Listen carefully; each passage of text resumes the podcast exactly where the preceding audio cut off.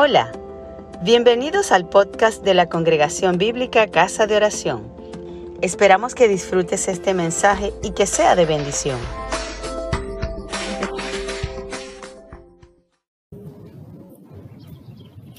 Shalom, paz de Dios. En la ocasión anterior dijimos que el tema más complicado es hablar de Dios. Es complicado porque Dios es infinito y acá estamos muy limitados de tiempo, conocimiento, herramientas, etc. Y en la ocasión anterior dijimos que algo súper importante es que sabemos, hablamos de Dios el Padre y sabemos que Dios es Padre porque se reveló así a través de el Hijo, a través de su Hijo Jesucristo. Y vamos a profundizar un poco más en este aspecto. Pero antes de proseguir, quiero que usemos un poco nuestra imaginación. Vamos a hacer un pequeño ejercicio e imaginemos por un momento que todas las hormigas del mundo se desaparecen. No sé, o se derramó un tóxico en el ambiente y mató a todas las hormigas, excepto a un hormiguero. Queda solamente un hormiguero, los demás están vacíos. Un hormiguero con hormigas activas, vivas como siempre, caminando y cargando hojitas. Es el último hormiguero que existe y también está en peligro de extinción. Además, observamos que la única manera de que sobreviva la especie de las hormigas es que ellas se muden hacia otro lugar. Tienen que irse a un lugar más alto. ¿Cómo podemos hacer para que esas hormigas en peligro, cómo, hacerles entender ese peligro que les acecha y que, y que puedan sobrevivir mudándose a otro lugar? Bueno, suponiendo que haya la posibilidad, necesitaríamos primero una hormiga interesada en la existencia de los humanos que intente de alguna forma tratar de comunicarse y descifrar lo que los seres humanos pretendemos, lo cual puede ser una opción, pero es posible que las demás hormigas la, la tilden de loca, es una hormiga loca.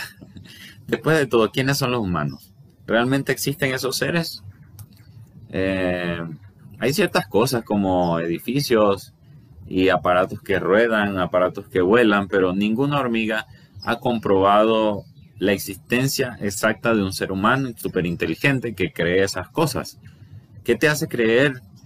Además, si, si, si, si existieran los humanos, ¿qué te hace creer que los humanos se interesarían por nosotras, las unos insectos tan diminutos? Le dirían a esa hormiga precavida y creyente Tú deberías estar cortando hojas como todas. Pero quizá algunas hormigas escucharán.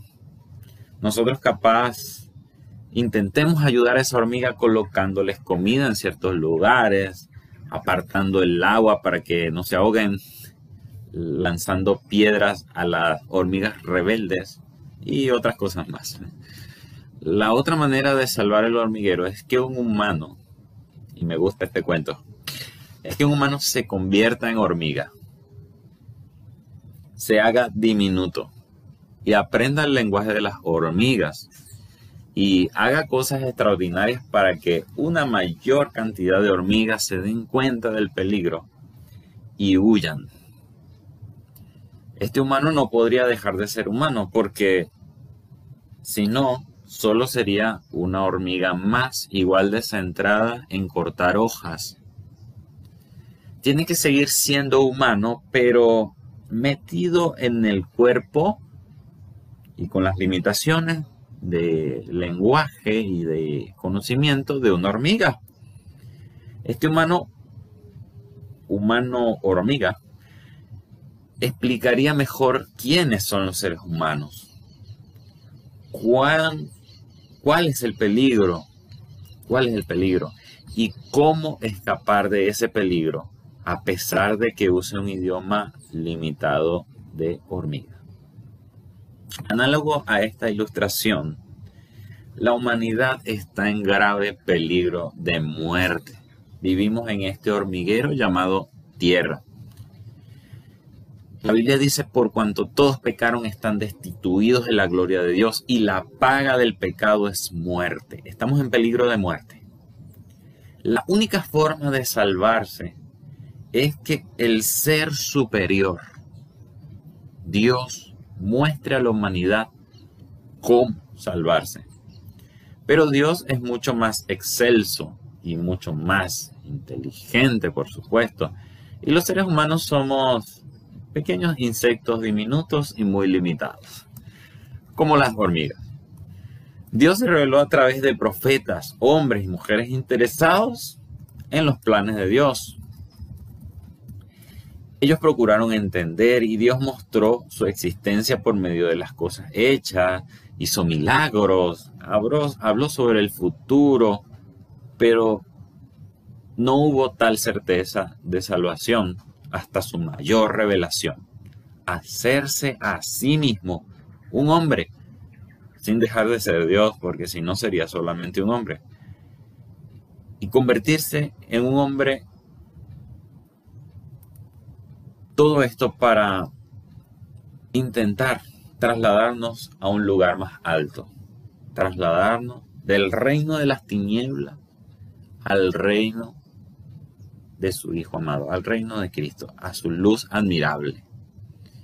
Dios se ha revelado y revelar, significa mostrar, sacar a la luz, manifestar algo desconocido. Dios existe y sabemos que existe porque se ha revelado, es decir, Él se ha dado a conocer a la humanidad y lo ha hecho de tres maneras. De manera indirecta a través de la creación y de la historia, de manera mediada o sea, a través de profetas, a través de ángeles, visiones, etc.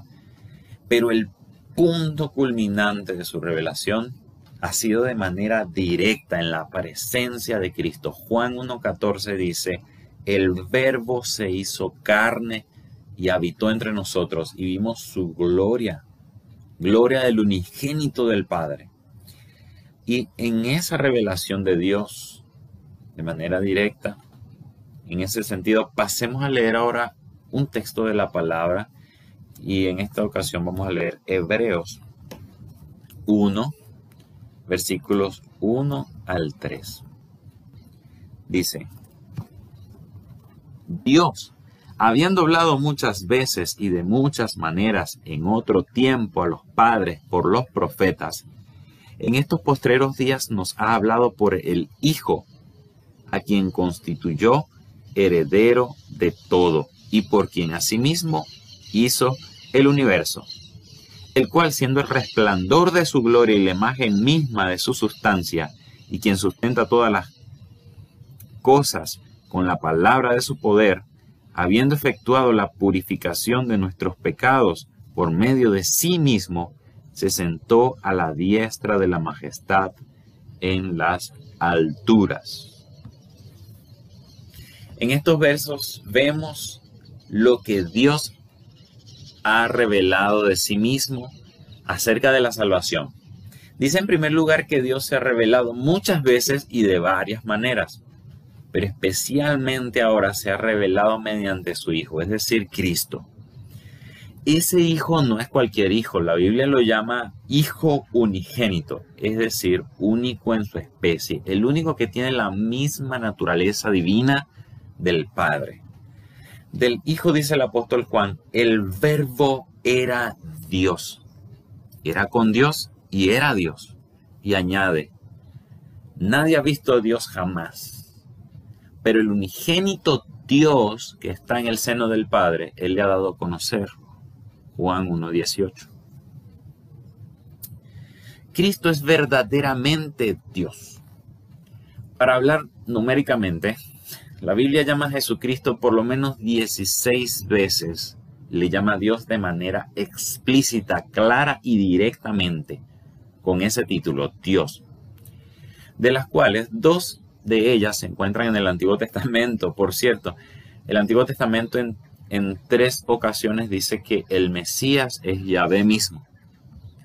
Además, hay cientos y cientos de versículos que confirman su deidad de manera indirecta a través de los atributos, de acciones o relatos. Y este es un tema que podría pasar demasiado tiempo desglosando y no me quiero detener ahora. Cristo es Dios, lo sabemos.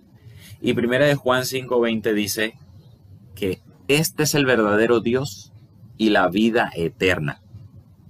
Hermanos, Juan vio a Jesús en Apocalipsis 19, montado sobre un caballo blanco y el nombre que tenía escrito, el fiel y verdadero. Jesús dijo, yo soy el camino, la verdad y la vida. Nadie viene al Padre sino por mí. Saben, hay tres cosas que los seres humanos han querido saber siempre. Número uno, ¿cómo llegar a Dios? Número dos, cuál es la verdad. Y número tres, cómo vivir o cómo evitar la muerte. ¿Quieres saber el camino a Dios? Es, ese es Cristo, el camino a Dios. ¿Cómo llegar a Dios? Cristo. El que no camina en Cristo, camina hacia la muerte eterna.